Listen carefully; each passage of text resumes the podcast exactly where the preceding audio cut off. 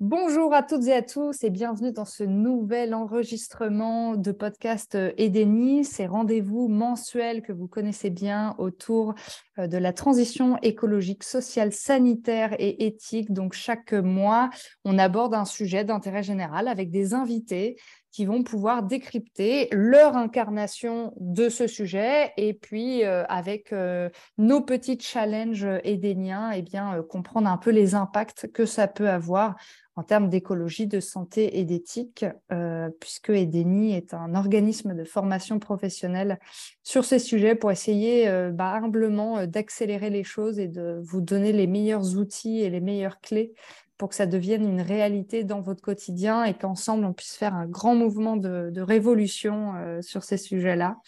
parce qu'on en a besoin de régénérer la nature, d'arrêter aussi la destruction en parallèle. Et aujourd'hui, bah, c'est un peu de ces sujets-là qu'on va traiter, puisqu'on va parler de destruction, de bâtis éventuels, mais aussi de reconstruction, de construction, de construction euh, le plus écologique possible. Est-ce que c'est pas déjà un, mot euh, galvaudé? Est-ce qu'il faudrait pas parler de, de construction la moins destructrice possible? C'est la thématique qu'on va aborder euh, aujourd'hui avec Julien et Julie que je laisserai se présenter.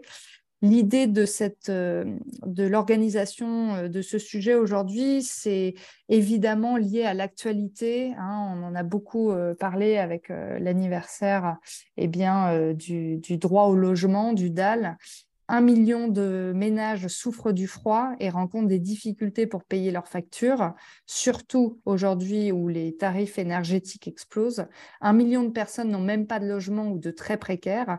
Alors que d'un autre côté, le bâtiment, la construction, ça représente 40% des émissions de CO2 des pays développés, 37% de la consommation d'énergie et 40% des déchets produits.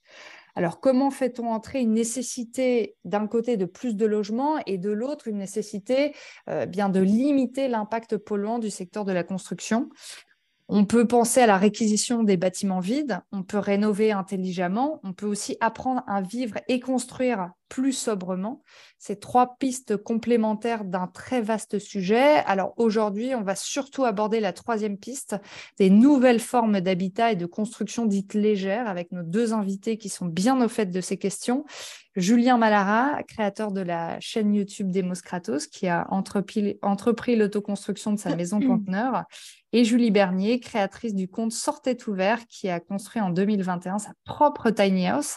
Et on raconte l'expérience dans une BD qui est parue euh, fin 2022. Bonjour Julien, bonjour Julie.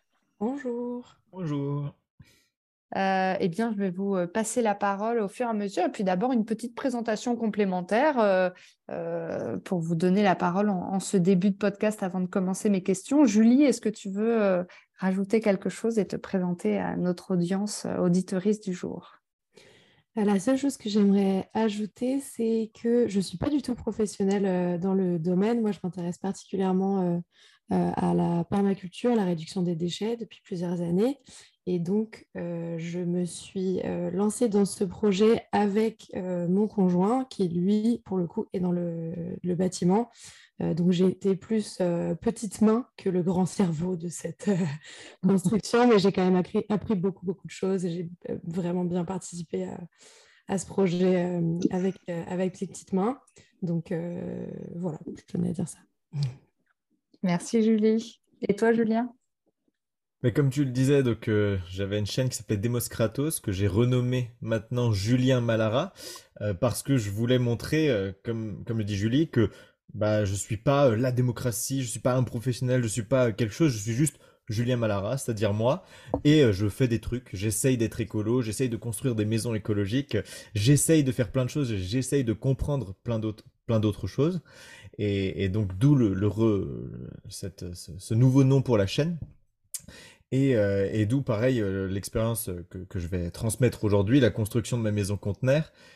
c'est pareil, une expérience personnelle et, non professionnelle. Mais beaucoup de contacts avec des professionnels et on se rend compte que même eux ne comprennent pas tout ce qu'il faut faire. Quoi. Donc euh, c'est un peu, on va le voir, mais c'est un peu le, une grande aventure tout ça.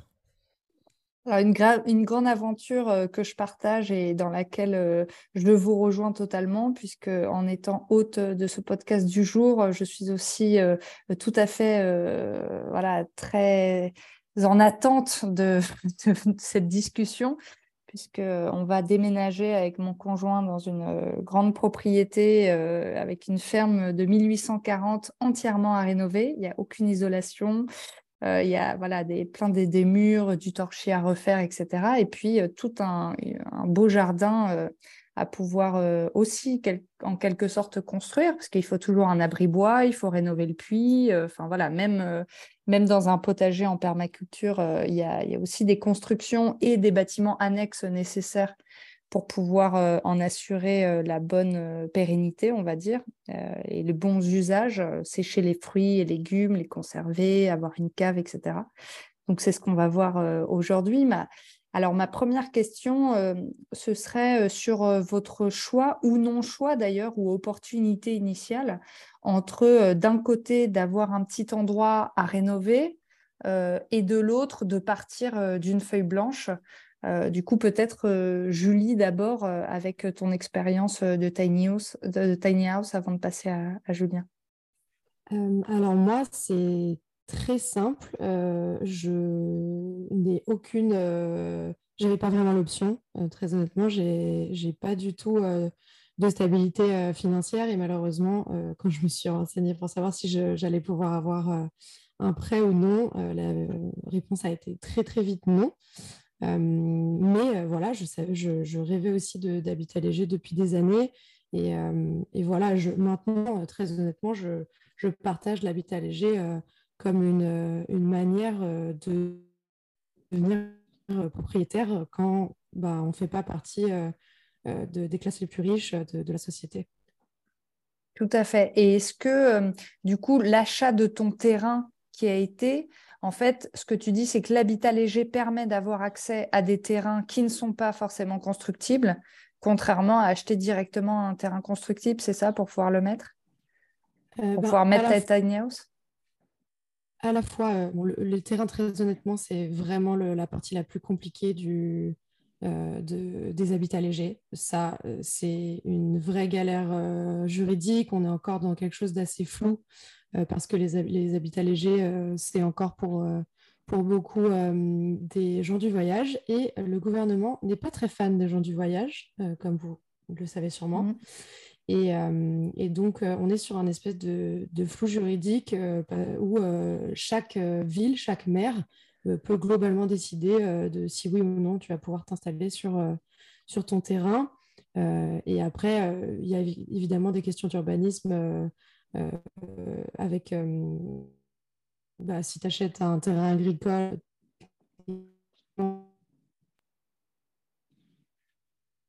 c'est un peu coupé. Euh, tu censé pouvoir mettre ta tania où tu veux.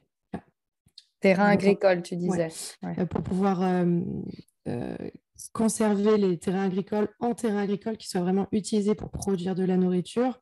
évidemment, normalement, il faut quand même montrer que ta présence sur le lieu, sur cet habitat léger, elle dépend d'un projet agricole euh, aussi.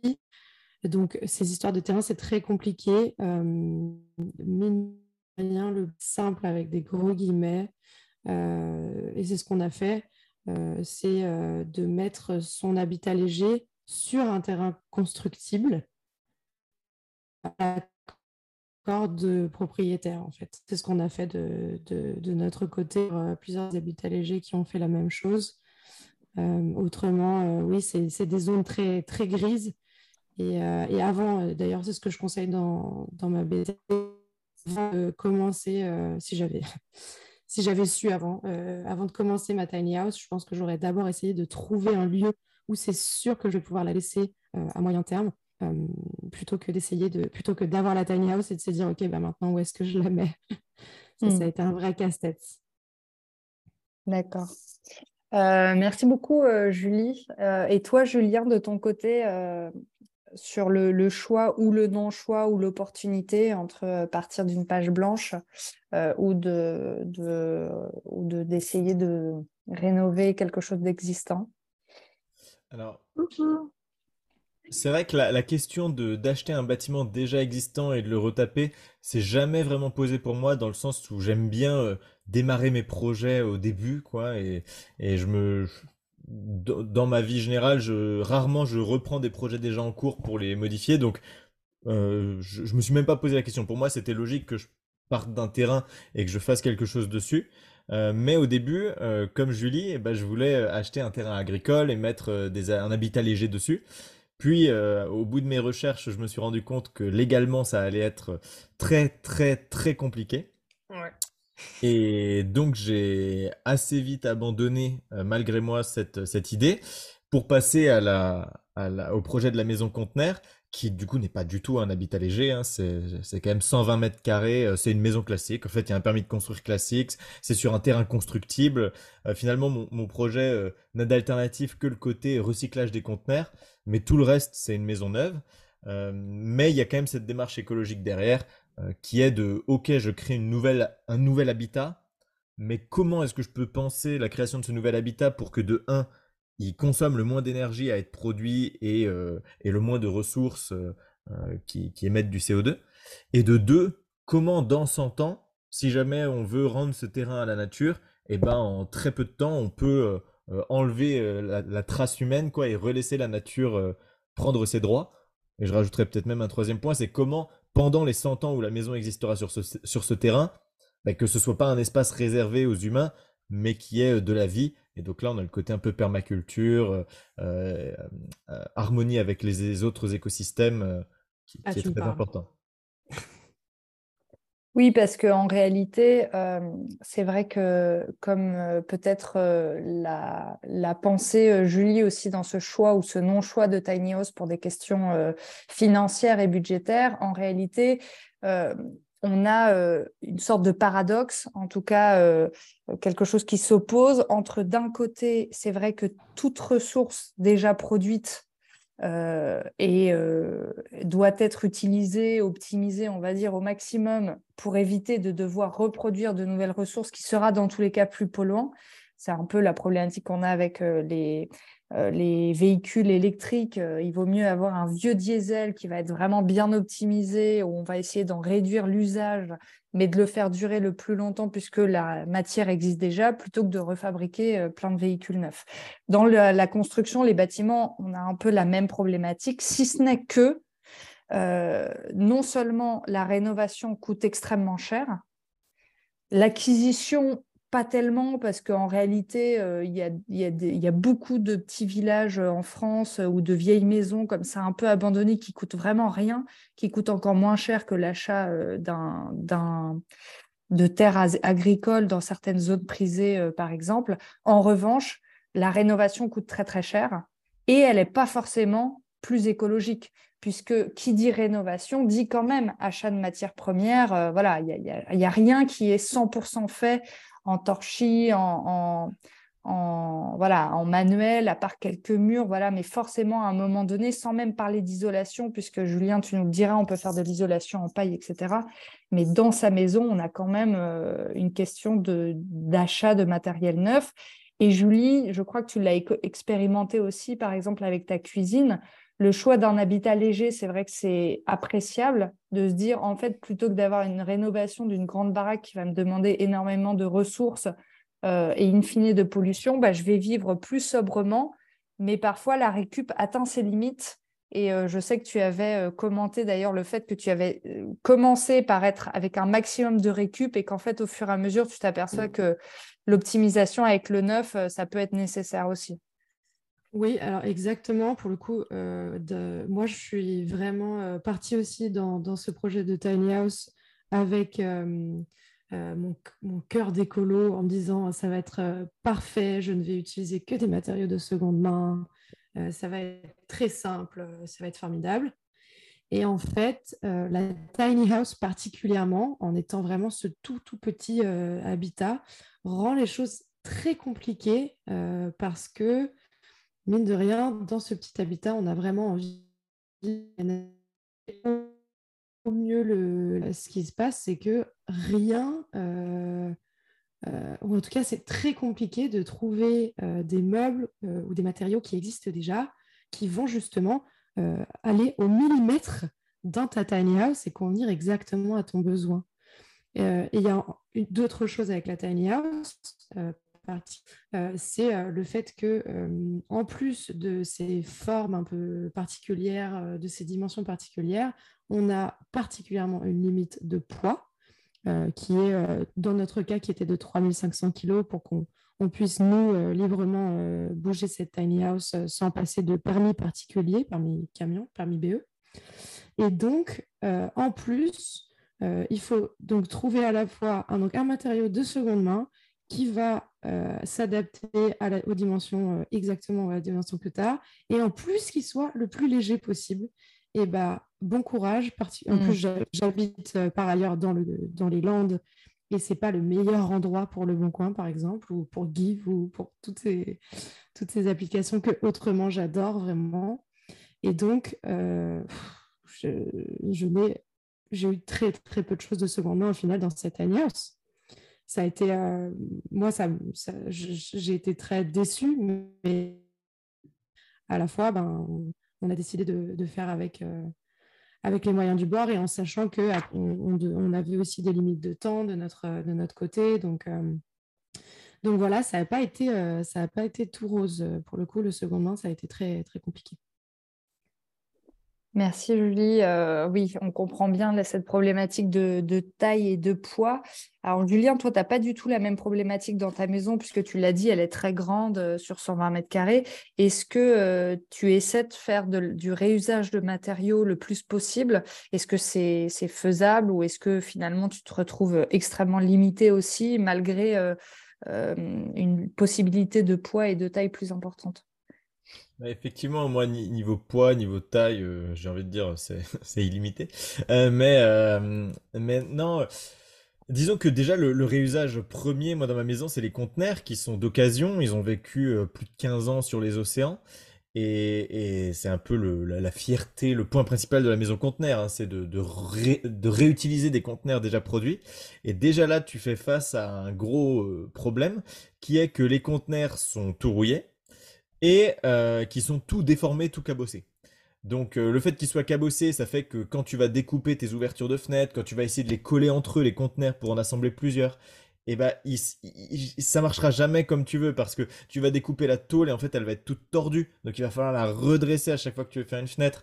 Euh, les conteneurs vont jamais se coller parfaitement parce qu'ils sont bombés à cause des coups, euh, t'as des, des trous un peu partout euh, parce que euh, avec les Fenwick, quand ils mettaient des colis dedans, ils ont défoncé le conteneur. Donc tu sens que le, réusage pose déjà problème sur plein de points. Et puis la rouille, ça t'oblige à sabler, à repeindre par-dessus, enfin à faire un travail assez atroce. là, j'ai fait une vidéo sur le sablage où j'explique que ça m'a pris un mois de tout sabler pour enlever l'ancienne peinture, la rouille et pouvoir repeindre par-dessus. Donc réutiliser une nouvelle peinture neuve. Enfin, euh, finalement, je me suis posé plein de fois la question est-ce que ça aurait été pas plus rentable, euh, économiquement au moins et en temps, d'acheter des conteneurs neufs euh, plutôt que d'avoir pris des conteneurs réutilisés? Bon, le fait est qu'on aurait perdu un peu le concept de la maison écolo que si j'avais acheté des conteneurs neufs. Mais tu te dis, le réusage n'est pas forcément tout le temps ultra bénéfique. Euh, et en fait, le fait de réuser des conteneurs, pour toi, ça t'évitait quoi? Ça t'évitait le béton armé? C'est ça, le, le, fait de réutiliser des conteneurs, ça m'évitait euh, de faire une ossature en bois ou une ossature en béton. Euh, en fait, ça me faisait. Mon, ossature a été faite en une après-midi, quoi. mais mmh. après, il m'a fallu beaucoup de temps pour redécouper bah, les, parois, les fenêtres, tout ça. Et, et je me pose la question aujourd'hui, vraiment très sincèrement, et je mets ma, petite réponse, hein, mais euh, est-ce que ça n'aurait pas été plus écolo de faire une maison en ossature bois? Euh, Même si ça, ça, aurait été du bois neuf, par rapport à des conteneurs d'occasion, mais le bois neuf aurait été beaucoup plus facile à travailler, m'aurait pas coûté peut-être beaucoup plus cher que le conteneur, et surtout, chaque euh, morceau de bois, en fait, a un impact carbone négatif, c'est-à-dire bah, ça stocke du carbone dans le bois et toi tu le mets dans ta maison bah, finalement, euh, euh, c'est plus écolo d'utiliser du bois que d'utiliser euh, un conteneur même de dernier voyage. et, c'est pas... Sabé, tu dis que tu as pris un mois, mais ouais, pareil, en fait, toute l'énergie vraiment industriels qu'on utilise avec les, les matériaux thermiques électriques. Moi, je l'ai vu aussi. je me pose aussi cette question de quel est quel est l'impact énergétique. Donc, ouais, je te rejoins, je me pose la question pour, pour ces, ces containers. C'est fou. Ouais, c'est... Alors là, on a ton retour, Julien, sur euh, la structure de la maison. On passera après aux prochaines étapes, mais du coup, la structure de la maison où tu te demandes euh, finalement, même dans le projet, dans la conception, est-ce qu'une ossature bois n'aurait pas été mieux? Toi, Julie, est-ce que tu t'es posé la question après l'avoir vécu et te dire, OK, si euh, juste la question financière n'avait pas été un souci, ou si finalement, en calculant tout ce que m'a coûté MyTaneos, j'avais acquis euh, une toute petite maison euh, voilà, déjà construite, est-ce que tu, tu, regrettes ou est-ce que dans le futur, c'est quelque chose que tu envisagerais ou que tu penserais plus écologique? Alors moi, ce que j'aime particulièrement avec euh, la tiny house, c'est le fait de ne pas avoir d'empreinte au sol, de ne pas mmh. participer euh, à la bétonisation, euh, de voir vraiment un véhicule sous, lequel la petite et la, moyenne faune d'ailleurs peut passer librement. La tiny house, elle est, elle est peinte en noir, elle est au cœur d'une forêt en gros, et en fait, on n'a pas l'impression de déranger, on a l'impression de faire partie. Et du coup, cette sensation, je la trouve incroyable. On vit aussi beaucoup dedans, dehors. Euh, mm. c'est un, espace qui est tellement petit que, euh, oui, si tu restes dedans tout le temps, tu deviens. c'est pas que tu deviens un peu fou, mais bon, ça, ça peut être un peu frustrant. Quand tu es à deux dedans aussi, tu as besoin aussi de, moments euh, un peu séparés. Et donc, cet aspect, cet aspect dedans, dehors et cet aspect pas d'empreinte au sol, je le trouve vraiment formidable. Elle a vraiment pas coûté grand-chose. Elle a coûté 30 000 euros. Euh, donc je, et je pense pas que je pourrais euh, euh, vivre ben, plus, au moins dans cette région-là de, France qui est déjà très chère, les Landes, et avoir quelque chose comme ça. à titre d'exemple, une maison, une, une, maison de 23 mètres carrés dans la ville voisine, ça coûte 120 000 euros. Euh, oui, c'est-à-dire que tu as une problématique d'ancrage euh, territorial qui fait que pour avoir ce tarif-là, il faudrait aller euh, dans la Creuse ou enfin voilà, vraiment t'éloigner. Quoi. j'en serais pas, je, j'en suis pas là dans ma vie. Quoi. Je, vraiment, je suis très attachée aux Landes et, et donc effectivement, en fait, mine de rien, tu as raison. Hélène, il y a, des, y a des, des possibilités d'achat vraiment moins chères. Il faut par contre être capable, euh, avoir cette volonté de, de, changer de, de, changer de vie, changer de, changer de territoire. Et moi, je me, je me pose vraiment la question de est-ce que c'est viable Est-ce que c'est vraiment rentable économiquement une tiny house? Dans le sens où tu vois, là, tu me dis 30 000 euros la tiny house pour 17,5 mètres carrés. Ça fait quand même 1700 euh, euros le mètre carré. Là où moi, ma maison, euh, ça, ça descend à 650 euros le mètre carré. Et en fait, je sais que les tiny houses, c'est super cher en fait pour la surface habitable. Oui, mais Julien, je t'arrête tout de suite. La question, c'est est-ce que euh, c'est aussi cher parce que tu voulais absolument pouvoir la bouger? Parce que sinon, pourquoi ne pas avoir fait un habitat fixe? Parce que je sais que dans les tiny houses, ce qui coûte cher, c'est le fait de pouvoir transporter. Mais est-ce que vraiment, tu as envie de bouger ta maison si souvent que ça, que ça justifie ce surcoût euh, ben, euh, en général, tu la mets sur roue parce que justement, tu veux qu'elle soit considérée comme habitat léger. Ça, c'est pour le, légal, ouais, Et ça, c'est ça, c'est vraiment d'un point de vue légal.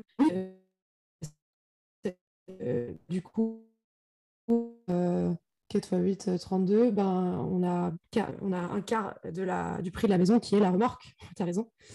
Et euh, est-ce que ça vaut le coup? Est-ce qu'on la bouge? Euh, Non, avec le recul, euh, non. une tiny house, ce n'est pas une caravane. Si tu veux bouger ta maison, achète une caravane, je te le dis tout de suite. Parce qu'une tiny house comme la nôtre, nous, 17 mètres carrés au sol, on a quand même 2 mezzanines, donc ce qui fait 23 mètres carrés. Elle fait plus de 4 mètres de haut. C'est pas quelque chose que tu transportes en fait. Mmh.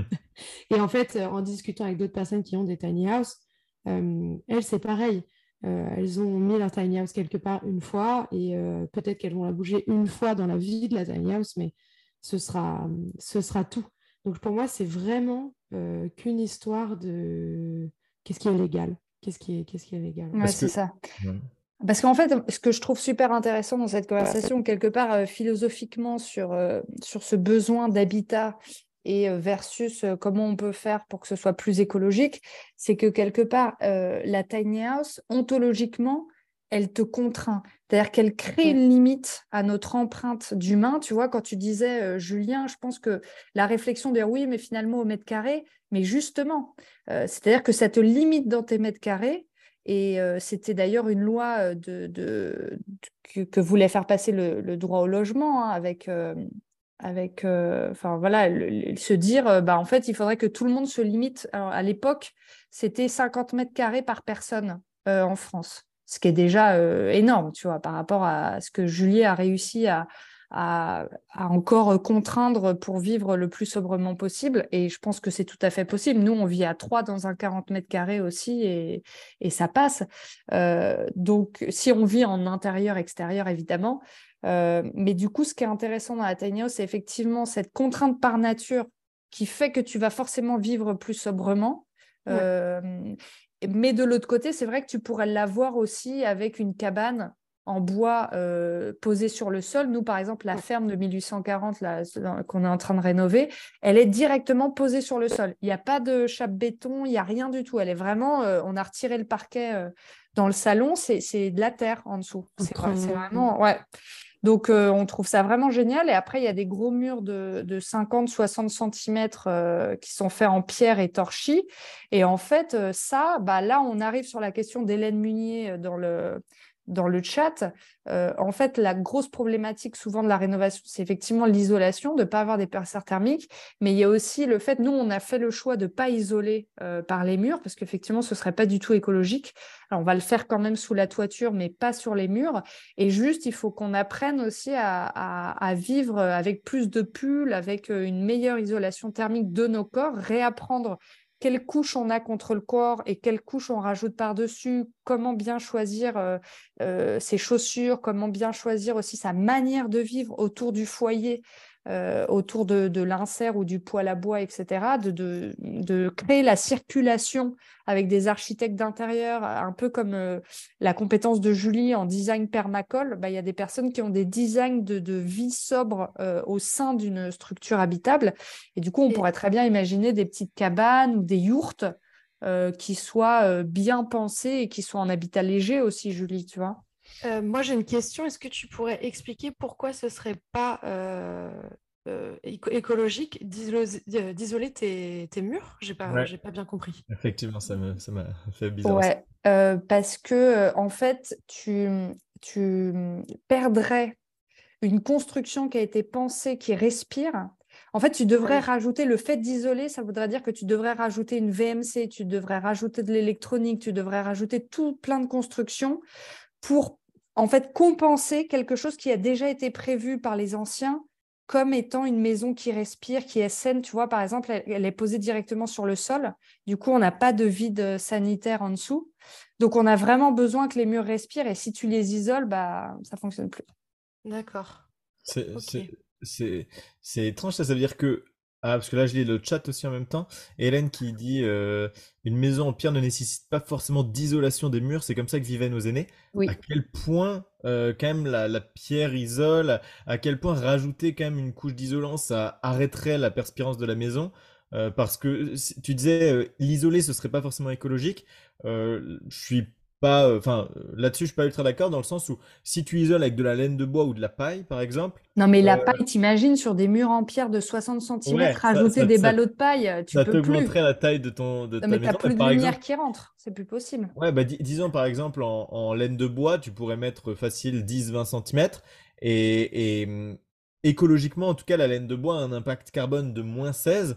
Ce qui veut dire que chaque, chaque mètre cube d'isolant que tu produis enlève 16 kg de CO2 dans l'atmosphère. Donc c'est euh, écologique d'utiliser de l'isolant en plus. Par contre, effectivement, sur la question de, de ça te couperait la, la, la, la, la perspirance de la maison, je sais pas trop. Est-ce qu'il ferait pas 0 degré si tu isoles pas tes murs? Je comprends pas comment une maison en pierre peut fonctionner. Euh.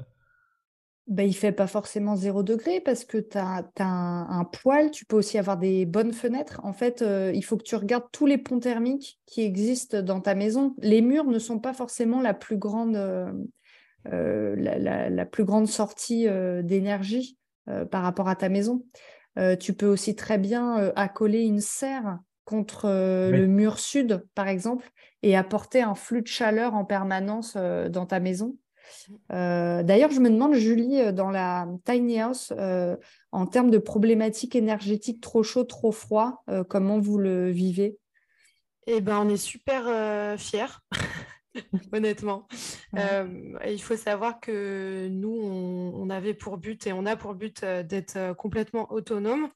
et pour ce faire, on veut passer par des panneaux solaires donc en énergie, euh, on a essayé de se, euh, de se limiter le plus, plus, plus possible. Parce que là, c'est bah, comme les matériaux, la meilleure énergie, c'est celle dont on n'a pas besoin, qu'on n'utilise pas.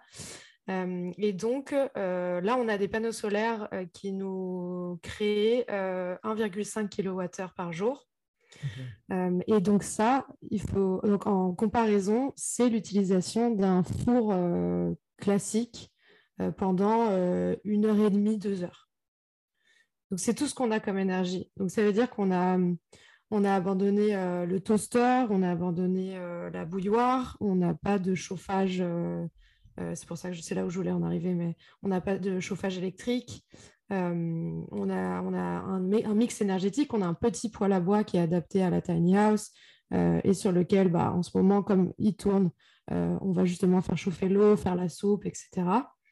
Euh, et on a euh, du gaz quand même. Euh, donc là, c'est la partie moins, moins autonome de cette maison, mais on a du gaz chauffe-eau à gaz et, gazinière. Et donc, on ne peut pas s'appuyer sur justement un radiateur qui, bah, je crois que c'est, je crois que c'est déjà 2000 watts pour utiliser un radiateur. Mais Donc, oui. c'était juste pas possible. Donc, on a vraiment mis beaucoup d'efforts à ce que à ce que les murs soient vraiment euh, bien construits, qu'il n'y ait justement pas de pont thermique.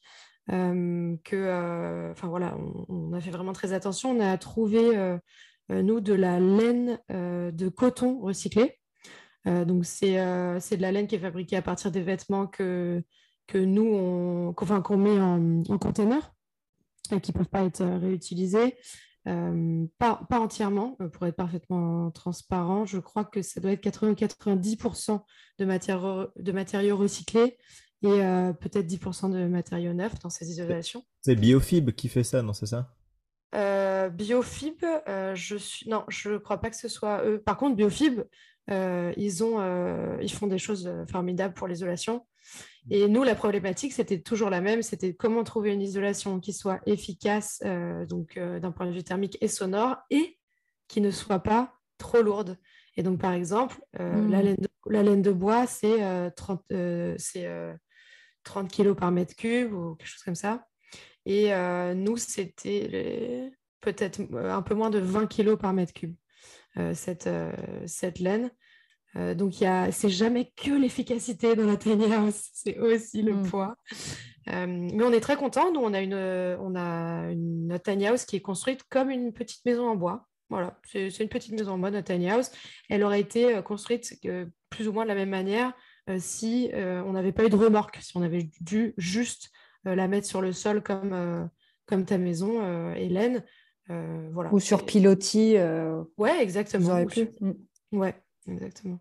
Donc on est très content euh, et aussi on a, on a vraiment fait attention dans la conception à justement accueillir le soleil un maximum. Euh, donc euh, la maison est vraiment faite pour être orientée sud, pour accueillir le plus de lumière possible sur sa face, la, sur, sur, la partie qui est au sud, et donc avoir de l'énergie solaire passive, que ce soit bah, du coup la luminosité ou la chaleur. Et, et, très honnêtement, ça marche super bien. Et euh, même, même cet été, en pleine canicule, euh, on arrivait à la garder euh, plutôt, plutôt fraîche. Donc, c'est, on est trop content. pour, le coup, pour le coup, on est vraiment. Il y, a, une très belle qualité de, qualité de vie dans cette tiny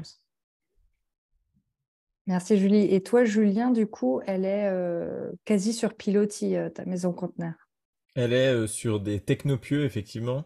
Euh, pour le coup, c'est des pieux en acier, donc euh, tu vois, encore une fois, euh, c'est écologique parce que c'est pas du béton et, et que ça n'abîme pas le sol. On peut les dévisser et les enlever, ces pieux, dans 100 ans si, si on enlève la maison. par contre, c'est de l'acier, et l'acier, bah, ça demande beaucoup d'énergie pour être produit, tout ça. Donc c'est toujours, tu vois, le, truc, c'est le, moins, le choix le moins pire, mais je me voyais pas poser les conteneurs directement sur le sol, ça, se sera enfoncé, quoi. Mm. Donc, de quoi sur, sur Technopia? D'accord.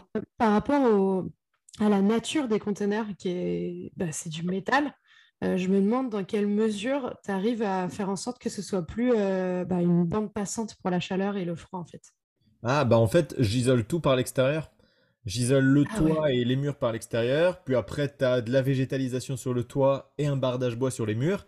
Donc euh, ton, ton conteneur finalement je le garde à l'intérieur. L'esthétique intérieure ce sera pas du placo, c'est mon conteneur. Donc encore une fois économie de, ressources.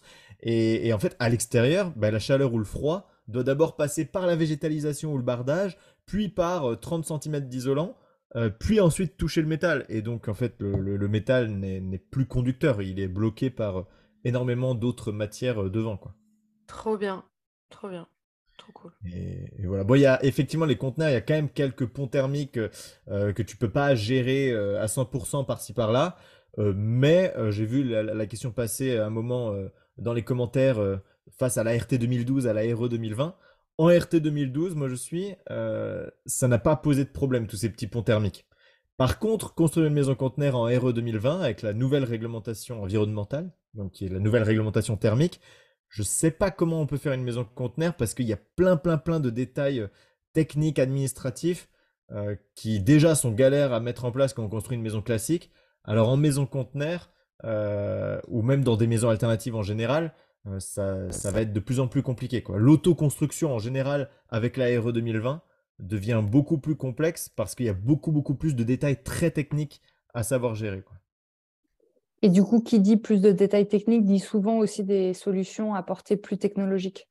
C'est aussi un peu la problématique, c'est que d'un côté, il y a une législation qui est faite pour éviter les passoires thermiques et on pourrait dire aller un peu dans le bon sens euh, pour euh, moins consommer euh, de ressources énergétiques, comme le disait Xavier, effectivement, quand on vit en Picardie ou dans le Nord, on a vraiment besoin d'avoir aussi une bonne isolation et d'éviter les passoires thermiques. Et de l'autre côté, bah, on a euh, un recours à des matériaux neufs euh, et à des rénovations énormément coûteuses en termes euh, de, bilan, bilan écologique qui ne sont pas du tout correspondent pas du tout à la construction des anciens qui était quelque part assez naturelle avec du torchis, avec des pierres ou des briques qu'on accumulait et sans toute cette technologie embarquée qui assure d'un côté une meilleure isolation, de l'autre côté un meilleur confort aussi intérieur, mais à quel prix? Mais est-ce qu'on peut s'en passer? C'est la question que beaucoup se posent, je pense, en, ayant une approche euh, vraiment sincère écologiquement. J'ai vu la question qu'est-ce qui serait le plus viable pour l'ensemble de la population? Je ne sais pas si vous, vous êtes arrivé euh, à une conclusion après vos, après vos expérimentations et vos connaissances aussi. Encore une fois, euh, aucun d'entre nous n'est de professionnel de, la construction et, de ces raisonnements. Néanmoins, de toutes nos connaissances, on va dire, transdisciplinaires autour de la transition écologique et sociale, on s'aperçoit, on a pas mal d'amis qui testent euh, les yurts, euh, mm. les euh, les cabanes, la rénovation. Il n'y a pas de solution miracle, mais effectivement, il y a aussi une interrogation sur déjà moins d'occupation des sols, du coup, forcément, une vie en collectivité ou en tout cas une, euh, plus sobrement avoir moins de mètres carrés par personne, et puis mmh. aussi mettre en commun euh, pas mal de ressources. Quoi. Julie, c'est ce que tu fais aussi finalement en vivant dans des espaces euh, partagés. Voilà, c'est ça. Mmh. Oui, absolument. Et je pense que de, alors de notre côté, donc là je parle vraiment pour les Landes et pour les territoires qui sont très touchés par, très touchés, pardon, très concernés le tourisme de masse et de l'habitation la plus écologique. Euh, c'est un sujet qui est profondément ancré et proche de la justice sociale, euh, parce que pour moi, le bâtiment écologique, ah, ça coûte pas mal, Julie. On ne construit pas. Oui. Et euh, ici, on a est-ce que, ça, marche mieux Je disais, c'est euh, pour moi le sujet donc, de, l'habitat écologique, c'est très proche de, euh, du, sujet de, l'écologie euh, sociale. et de la justice sociale. Et le fait est qu'ici, on a jusqu'à 40% des logements qui sont vides les trois quarts de l'année, qui vont être utilisés en logement secondaire. On a, on a, beaucoup, de, beaucoup de logements secondaires. et donc, pour que les locaux puissent se loger, on va créer des, nouveaux, des, nouveaux habitations, des nouvelles habitations, des nouvelles habitations, des nouvelles habitations, alors que le les habitations là, ils sont juste. c'est dommage, en fait. Donc, euh, euh, je ne pense pas qu'il y ait une solution. Je pense qu'il y, a plein de solutions possibles. Euh, c'est les, les, habitats IG, oui, mais je, de mon côté, je vois bien que en vivant à deux dans une tiny house, on est bien, mais je n'imagine pas, par exemple, on avait des désirs d'enfant je ne m'imagine pas avoir un enfant dans une tiny house. Euh, après, là, on n'a vraiment plus de, vie perso, quoi. C'est juste impossible. Euh, et euh, après, les, habitats partagés, oui, mais ça ne convient pas à tout le monde non plus. Il y a des personnes qui aiment leur vie privée. Moi, j'aime euh, la partie collective euh, de, l'écologie. Je trouve que vraiment ça, nous porte, ça nous rassemble. Et en plus, effectivement, ça a un impact euh, positif d'un point de vue environnemental. et justement, donc la, la, troisième partie de cette réponse, pour moi, c'est de récupérer des logements qui existent pour loger oui, interdire les résidences euh, secondaires et, organiser la réquisition euh, des habitats vides existants. Hmm.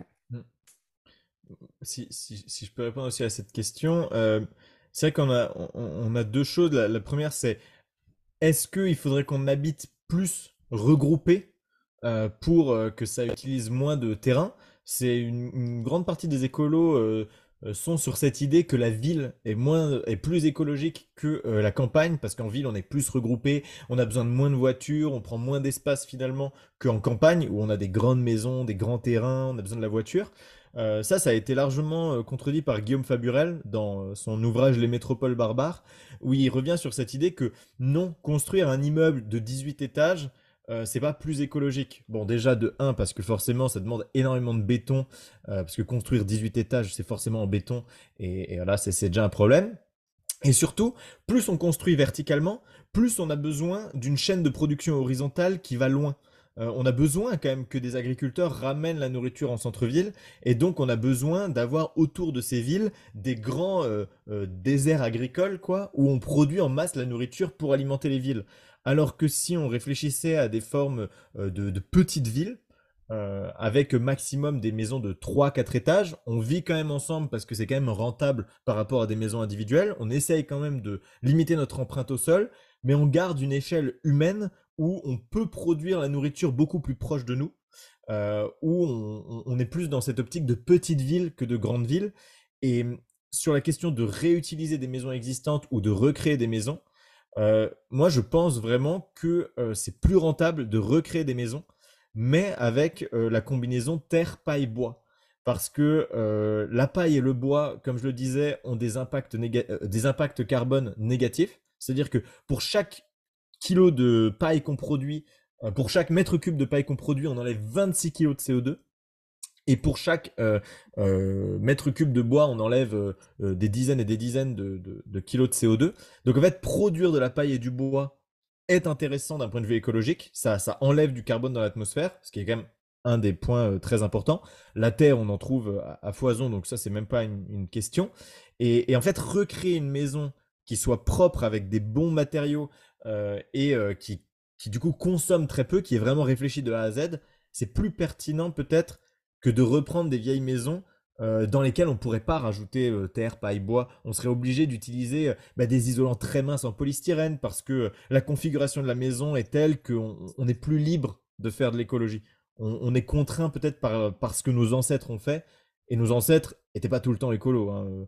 Il faut arrêter de dire avant on était écolo. Non, non, avant on construisait tout en béton avec beaucoup de polystyrène. Enfin, ça dépend à quoi tu remontes. Voilà. il faut remonter très loin pour voir des maisons écologiques. Euh, si on reprend une maison qui a 50 ou 100 ans, euh, ce sera difficile de faire une rénovation écologique. Euh, donc voilà, je. Le problème, je pense, qu'on touche du doigt sur cette question. Et d'ailleurs, c'est la, la, même problématique sur tous les sujets, c'est de faire attention à de ne pas tomber dans la simplification euh, de tout est blanc ou tout est noir, il y aurait une solution, etc. Tout est contextuel. Et c'est vrai qu'aujourd'hui, et c'est dans le chat, là, il y a quelqu'un qui le dit, euh, le problème, c'est euh, question du nombre aussi. C'est sûr que. Entièrement d'accord avec ça. Si, si, on construit plein de maisons super écolo, mais sur tout le territoire français, par exemple, la métropole parisienne est encore que intramuros 2 millions d'habitants, il faudrait l'intégralité euh, de l'artificialisation des sols ou même de poser sur pilotis mais, ou, des remorques, mais dans tous les cas, il faudrait prendre euh, tout l'espace de la Dordogne et de la Gironde réunis pour pouvoir loger tout le monde euh, espacé sur des bâtiments. Donc en réalité, avec le nombre d'habitants existants en France, avec 75 millions d'habitants, on est obligé malheureusement d'avoir des villes euh, et donc d'essayer d'optimiser au maximum ces villes et les autres, ça reste du, privilège euh, dans lequel on essaie de limiter au maximum la nouvelle artificialisation des sols qui est déjà galopante et effrayante. On en a pas mal qui nous disent dans le chat, Toulouse est en train de s'étendre sur les alentours au détriment des agriculteurs. C'est vrai qu'il y en a pas mal euh, qui, je pense, ont aussi cette, cette réflexion euh, de, de, l'étendue de notre euh, colonisation, euh, parce que je ne vois pas trop d'autres termes de dire ça, de colonisation d'espèces humaines sur la nature en tant que telle. Déjà, déjà l'agriculture est une colonisation de la nature. C'est-à-dire que même les villes qui colonisent les agriculteurs, les agriculteurs ont déjà colonisé le, le vivant. Et, c'est vrai que ça, rajoute aussi un truc que Guillaume Faburel euh, dit dans, les métropoles barbares, c'est que la ville aussi implique euh, un, une déconnexion de la nature. politique. En fait, la, ville implique une certaine politique, implique un certain état d'esprit qui est anti-écologique. On croit que voilà, euh, vivre tous les uns sur les autres, on, ne peut pas vraiment avoir de démocratie en ville. Il y a trop de monde, trop de bruit, trop de, trop de problèmes. En fait, c'est ça aussi, c'est que vivre à la campagne, être beaucoup plus connecté à la nature, ça amènerait des systèmes politiques bien différents. Et, il faut le prendre en compte si on réfléchit à un monde écolo. Euh, quel est le, système d'habitation, de vie, le système de vie qui nous permettrait le plus de faire de la démocratie? C'est pas pour rien que dans les écolieux, il y a énormément d'initiatives démocratiques, alors que dans des villes comme Lyon ou Paris, dès qu'il y a le mot démocratie, c'est généralement euh, un, un fourre-tout, on essaye d'attraper les citoyens et généralement ça se termine en une consultation et on verra si on vous écoute ou pas à la fin. Quoi. Oui, tout à fait. Euh, Julie, j'ai cru que tu, voulais réagir à ça euh, à un moment donné, prendre la parole.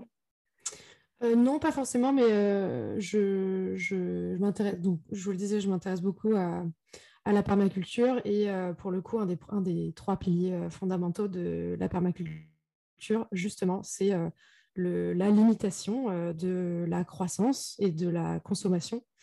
Et en fait, c'est euh, en, se disant qu'il bah, n'existe pas de croissance infinie dans un monde fini. Et ça, ça concerne euh, évidemment notre utilisation des ressources, mais aussi et surtout bah, notre population. Et, le fait est que, en effet, on ne va pas pouvoir continuer à avoir ce niveau de vie et de consommation euh, en étant 8 euh, milliards d'habitants sur Terre. Peut-être que ce serait soutenable à 1 milliard, mais, mais le fait est que la population, j'ai l'impression que c'est un, c'est un sujet tabou. Personne ne veut aborder parce que c'est trop violent, vraiment tabou. Elle ne nous permet pas de vous m'entendez toujours? Votre connexion Internet est instable. Oui, ça, euh, coupe un peu. Euh, ah, tu dis des choses taboues, ils essaient de te censurer. Je... Ah, c'est ça. Euh, exactement.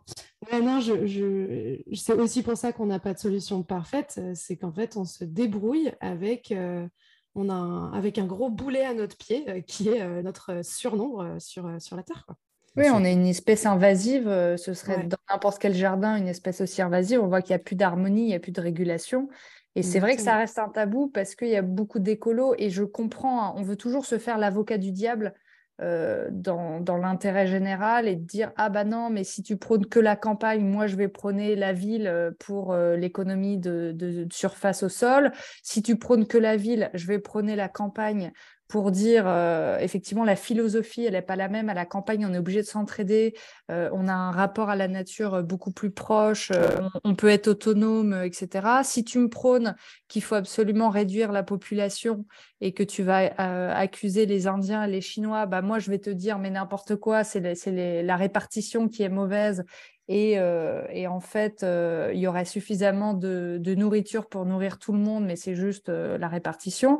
Si à l'inverse, tu me dis, il n'y a pas de problème de population, moi, je vais te dire, bah, quand même, on est une population invasive et on ne pourrait pas tous vivre autonomes écologiquement à, autant de nombre.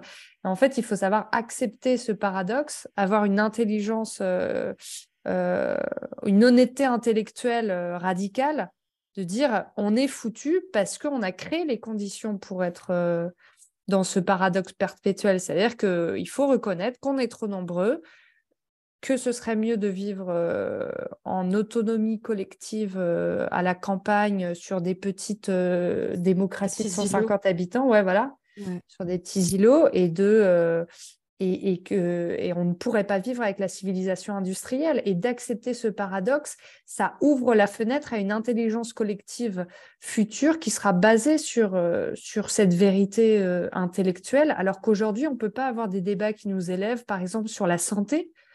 Euh, dès qu'on commence à dire, mais en fait, la société industrielle, elle est impossible et il faut arrêter euh, la surmédicamentalisation, euh, les hormones, euh, qui est un sujet moi qui me touche beaucoup.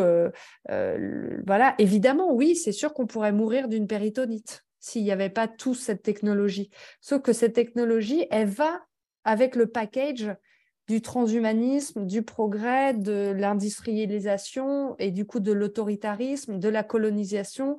Elle ne peut pas aller. En fait, il y a des packages qui vont ensemble peut pas les retirer. Bon, bah, la construction neuve, c'est un package euh, avec l'isolation euh, parfaite, euh, les, doubles vitrages, les triples vitrages, c'est très bien, mais ça va avec un package qui n'est pas soutenable sur le reste. Et tant qu'on n'admettra pas ça, je ne sais pas si on trouvera d'autres solutions. Oui, c'est effectivement ton, triple vitrage, c'est génial, mais en fait, il, est produit euh, très loin de chez toi, forcément. Euh, il y, a, plein de trucs. Il est produit avec du plastique, avec de l'acier, avec des, choses qui sont pas du tout écologiquement soutenables. C'est amené chez toi. Enfin, tu vois, c'est ça. Tu te rends compte quand tu construis une maison que même si tu essayes d'être le plus écolo possible, la moitié de ce que tu utilises ne l'est absolument pas. C'est tiré d'une civilisation industrielle euh, insoutenable. Euh, et, euh, et la, deuxième chose, c'est quand c'est pas toi qui fais et que tu demandes à des professionnels, et eh ben les professionnels, eux, euh, ne jurent que dans les choses qu'ils connaissent. Et ce qu'ils connaissent le plus souvent, c'est des techniques classiques polluantes. moi, les deux, trois fois où j'ai fait appel à des professionnels sur mon projet, j'ai demandé à des dizaines de professionnels, je voulais des choses écolo. Et en fait, ils me disaient, mais on connaît pas, c'est trop alternatif, nous, on a toujours fait comme ça, on fera comme ça. Euh, et, à mon avis, une des grosses pistes pour euh, l'habitat alternatif de demain, ce sera euh, former les professionnels pour qu'ils connaissent ces alternatives et qu'ils sachent les mettre en place. parce que tout le monde ne fera pas de l'autoconstruction écologique demain, quoi. Ouais, c'est vrai que c'est un peu comme les choix dans les supermarchés. si, si ça venait des constructeurs eux-mêmes, s'il n'existait que des bâtiments bien conçus, avec très peu de ponts thermiques, bien isolés, bien pensés pour utiliser l'énergie solaire passive, etc., ça faciliterait quand même grandement le choix. Alors que bah ouais, c'est comme dans les supermarchés, en gros, plus tu vas consommer dans cette, avec ces valeurs-là, plus bah, tu vas amener les entreprises à, faire, à, réfléchir et à changer leurs pratiques. Et du coup, ça prend beaucoup plus de temps euh, c'est beaucoup plus fastidieux que ouais, si ça venait de, de l'autre côté directement.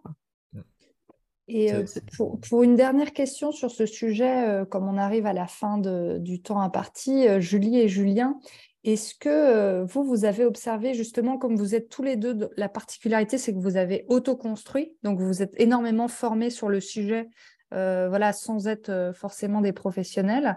Est-ce que vous avez observé cette un peu cette fuite en avant, cette perte de repères dans un univers que vous connaissiez pas forcément et où il n'y a pas beaucoup d'écrits, voilà, de formation sur comment construire vraiment écologiquement. Est-ce que vous pensez que c'est faisable pour celles et ceux qui nous écoutent de se renseigner par eux-mêmes et de faire par eux-mêmes, ou alors vraiment il faut s'entourer de professionnels? Et derrière ma question, il y a l'idée de moi, par exemple, dans la, la, ferme là, où on va aller, euh, il y a eu beaucoup de bricolos du dimanche qui ont fait des choses qui en fait sont extrêmement dommageables, qui ont utilisé des ressources, mais ça, ça, il faut tout refaire. Donc euh, c'est n'importe quoi. Il y aurait mieux valu avoir des professionnels qui s'y connaissent vraiment pour économiser de la ressource in fine. Est-ce que vous, vous avez observé ça? Est-ce que vous avez été suffisamment bien accompagné? Alors Julie, toi, ça a été ton conjoint, mais est-ce qu'il était formé, par exemple, sur euh, euh, la construction écologique? Et puis Julien, toi, justement, tu as un peu soulevé cette problématique. Comment tu fais entre d'un côté avoir des professionnels qui vont optimiser et donc peut-être utiliser moins de ressources et d'avoir des choses plus durables, mais qui de l'autre côté euh, bah, n'ont pas toutes les meilleures techniques écologiques, euh, un peu euh, rafistolage ou bricole, on va dire, que, que, peut connaître le milieu associatif de la construction écologique. Tu veux commencer, Julien? Ouais, j'ai pris un peu quelques notes. je dirais, on peut faire en autoconstruction, mais si j'ai fait une erreur, je pense, c'est de ne pas m'être assez entouré à l'avance euh, de conseils de professionnels. J'ai eu beaucoup de professionnels qui ont suivi mon projet, qui m'ont donné des conseils, mais avec le recul, j'aurais dû beaucoup plus euh, euh, payer des gens pour qu'en fait ils, regardent mon projet et qu'ils me conseillent vraiment profondément sur ce que je devais faire. J'aurais économisé beaucoup de temps, de ressources et d'argent. Et, ça peut se faire notamment via des chantiers participatifs. Il y a mmh. beaucoup d'associations maintenant qui font ça, où en fait vous payez un professionnel qui vient sur le chantier, qui vous donne des conseils, qui vous apprend, il vous donne la technique, et vous, vous faites vous-même avec d'autres personnes en chantier participatif. c'est une bonne manière de, de, je crois que vous payez juste les matériaux, les gens qui viennent au chantier participatif payent le formateur, et tous ensemble, vous apprenez à faire une maison écologique. ça, à mon avis, c'est une démarche vraiment très intéressante. Moi, je ne l'ai pas fait parce que euh, bah, je trouvais que ça prenait beaucoup de temps finalement quand même d'organiser euh, ces chantiers participatifs, tout ça. Et puis pour des maisons conteneurs, je ne trouvais pas vraiment de professionnels qui, savaient quoi faire. Donc ça m'amène à mon point 2. Euh, il faut arrêter de vouloir réinventer la maison écologique, je pense, en permanence, avec des maisons conteneurs, des maisons de nouvelles formes, machin. il faut revenir un peu aux sources. Je parle beaucoup de la maison terre, paille, bois, parce qu'en fait, c'est la maison de nos ancêtres et ce sera très certainement euh, la maison du futur parce que tous les matériaux sont écologiques. On sait construire ça. Il y a beaucoup, beaucoup d'entreprises qui savent le faire, beaucoup de professionnels. Il y a énormément de connaissances sur euh, ces matériaux et ces sujets. On en a de disponibles en France. Euh, à mon avis, voilà. si, si on s'oriente vers une maison classique terre, paille, bois, on est sûr de faire le bon choix et en plus on trouvera plein de professionnels qui pourront nous guider et nous aider à faire les meilleurs choix, la meilleure construction, la plus écologique possible. Voilà. Je prends la suite du coup. Vas-y. Euh, euh, moi, je vais revenir à la permaculture parce que c'est ce que je connais le mieux. Euh, il y a quelque chose qu'on fait enfin, qu'on nous encourage beaucoup à faire euh, en permaculture, qui, je pense, est une partie de, cette, euh, de la réponse à ta question, euh, Hélène, c'est que quelque chose de bien conçu, c'est 80% de réflexion pour 20% d'action. Et donc, je pense que l'important, c'est vraiment de prendre le temps de réfléchir aux moindres détails. Et c'est vraiment pas une perte de temps. En fait, il y a ce truc de l'excitation de vouloir se lancer rapidement parce que bah, je vais le faire tout seul, euh, j'ai envie de mettre les mains euh, dans, le cambouis, c'est trop bien. Et moi, je vous dis ça vraiment, je, suis la personne qui était trop excitée et qui, est, qui est allée trop vite, je pense, en besogne. Euh, et donc, si, ouais, mon seul conseil, c'est vraiment de se préparer le plus possible, de mettre le plus de temps possible dans, dans tous les détails de sa maison. Et effectivement, à ce stade-là, pourquoi pas, euh, se faire accompagner par justement bah, un des experts dont tu parlais tout à l'heure, euh, Hélène, quelqu'un qui va vraiment euh, pouvoir t'apprendre à répartir la chaleur dans ton habitation, les éléments dans ton habitation, comment accueillir au mieux le soleil, etc. moi, j'ai été accompagnée par quelqu'un qui justement s'intéressait beaucoup à ces problématiques. elle était architecte d'intérieur au départ et qui, était en train de se former là-dedans. Donc au final, bah, j'ai été son premier euh, cas pratique, disons. Donc, euh, voilà, j'ai pas eu à, la rémunérer. Enfin, voilà, c'était très, très situationnel. Mais, mais euh, voilà, j'ai eu de l'accompagnement à ce stade. et c'est aussi le bon moment pour pouvoir te dire, ben là, je me sens de construire, ça c'est trop bien, super. ça, par contre, pense qu'il faut que je fasse appel à un professionnel parce que c'est coachy. Euh, l'électricité, bah, si je veux que mon habitation elle soit, euh, elle puisse être assurée, euh, il faut que je fasse appel à un professionnel. C'est le moment où tu fais toutes tes recherches, tout, tout, toutes tes recherches pour pas te retrouver à dire ah bah mince, j'ai posé ma cheminée toute seule, je ne peux pas assurer mon tiny house. Véridique, ça c'est ce qui m'est arrivé. et du coup, il faut qu'on enlève la cheminée et qu'il y ait quelqu'un qui la remette de la même manière parce qu'on l'a très bien fait. Euh, pour, euh, pour qu'on puisse l'assurer. Ça n'a aucun sens, mais bon, c'est la législation, donc il faut s'y plier malheureusement. Et si je l'avais su en amont, eh ben, j'aurais pas passé euh, trois jours à poser ma propre cheminée, tout ça pour rien. quoi. Donc ce qu'on pense et peut-être ce qu'on peut penser est du temps perdu au départ, c'est-à-dire toute cette dynamique de réflexion, eh ben, en fait c'est du temps gagné. Et j'ai un, un, copain qui vient de finir sa tiny house de son côté, qui lui a passé plus de sept mois sur ses plans et eh ben, j'ai jamais vu une construction qui se passait aussi bien que la sienne. Tout était pensé en amont et euh, il y avait presque plus qu'à. Donc lui, il a vraiment fait 80% de réflexion, 20% d'action. Et mine de rien, bah voilà, ça s'est super bien passé. Exactement. Bah, c'est une très belle conclusion. Euh, merci Julie. Euh, effectivement, donc de bien réfléchir à son projet, de ne pas hésiter à comparer. Il y a quelqu'un qui le disait dans le chat, et c'est aussi notre conviction euh, chez Denis, c'est de toujours euh, se poser la question du contexte. Tout est euh, voilà situationnel, contextuel. un bien ne correspond pas à un autre. on n'en est plus là aux, constructions de maisons qui sont réplicables partout dans le monde. Chaque habitat va correspondre comme en permaculture d'ailleurs, à un environnement donné, à un climat, à des ressources disponibles sur place, que ce soit en réusage ou en neuf ou euh, voilà, ce que la nature peut vous apporter. Euh, donc de, beaucoup euh, réfléchir à ça, de s'entourer d'experts aussi. Ça, c'est, on ne le répétera jamais assez. c'est aussi notre conviction, nous, dans notre accompagnement à la reconversion professionnelle, de toujours s'entourer d'experts pour se former sur la transition écologique, comme pour la construction, comme pour la permaculture, comme, euh, comme pour tout, même euh, dans les milieux associatifs, de ne pas tomber dans le biais du nouveau militant et de voir ce que les, ce que les anciens et ce que les personnes avec expérience peuvent euh, nous apporter aussi. Bah, merci. Julie, merci Julien. on va clôturer cette, ce nouvel enregistrement avec, je regarde s'il n'y a pas de, nouvelles questions, mais non, c'est plutôt des, remerciements et des appuis euh, à ce que vous disiez euh, précédemment. Et je vais vous laisser le mot de la fin avec peut-être euh, une ressource supplémentaire de vos ouvrages, de vos chaînes YouTube ou d'autres livres qui vous ont été utiles dans cette thématique de la rénovation slash autoconstruction. Julie, peut-être d'abord? peut-être peut-être l'âge des low-tech. Euh, de mon côté. Euh, parce que je, pense que c'est aussi une dimension euh, intéressante, les low-tech pour ces habitats éco-responsables. Et, malheureusement, je n'ai pas de, j'ai pas d'autres titres, mais je, si vous avez connaissance peut-être d'un ouvrage qui apprend à aménager sa maison en fonction de, de l'existant, c'est-à-dire des végétaux, de, du relief, etc., qui est tout autour, je pense que ce serait intéressant de, euh, de se pencher sur ce sujet euh, pour justement pas construire des maisons réplicables, mais vraiment bien, bien adaptées. Je me dis bah, peut-être que la solution, c'est pas que la maison. C'est euh, étudier tout ce qu'il y a autour aussi. Quoi. Super, merci beaucoup Julie. Julien je suis tout à fait d'accord avec ce, que, ce que Julie dit. et moi, sur la, la, question des maisons conteneurs, j'ai un bouquin que j'adore, c'est ma Bible.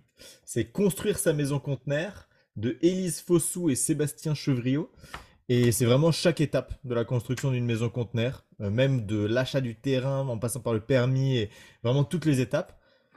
Ma chaîne YouTube fait la même chose finalement que ce qu'il y a dans ce bouquin, mais moi je, à la base j'apprends de ce bouquin avant de faire et, de montrer en vidéo YouTube. Donc voilà, si vous êtes euh, fan de maison conteneur, il y a pas mal d'ouvrages sur le sujet. Euh, je, peux, je ne peux que vous conseiller ça ou alors aller voir du côté des maisons terre, paille et bois. Vous avez compris. je, ne regrette pas la maison conteneur, mais ma deuxième maison serait une maison en terre, paille et bois. C'est vrai que j'ai pas, pas du tout reparlé de, de, de ma BD, mais de mon côté, pour le coup, si vous voulez voir comment ça peut se passer, une une aventure d'autoconstruction euh, avec euh, des hauts, des bas, mais en tout cas de l'honnêteté et, aussi des, et aussi des conseils euh, de réalisation. J'ai aussi du coup écrit une, une BD qui s'appelle Tiny House, Petite Maison, Grande Aventure. Une BD très drôle aussi qu'on vous avait partagée dans la dernière newsletter Edeni, dans laquelle on partage chaque mois trois ressources. Et pour compléter ce que Julien nous avait dit plusieurs fois d'ailleurs pendant cette intervention, euh, l'ouvrage Métropole mortifère de Guillaume Faburel. Vous pouvez en retrouver une interview sur le podcast euh, Floraison aussi, euh, qui vous permettrait de, mieux comprendre, de prendre du recul côté philosophique sur cette question.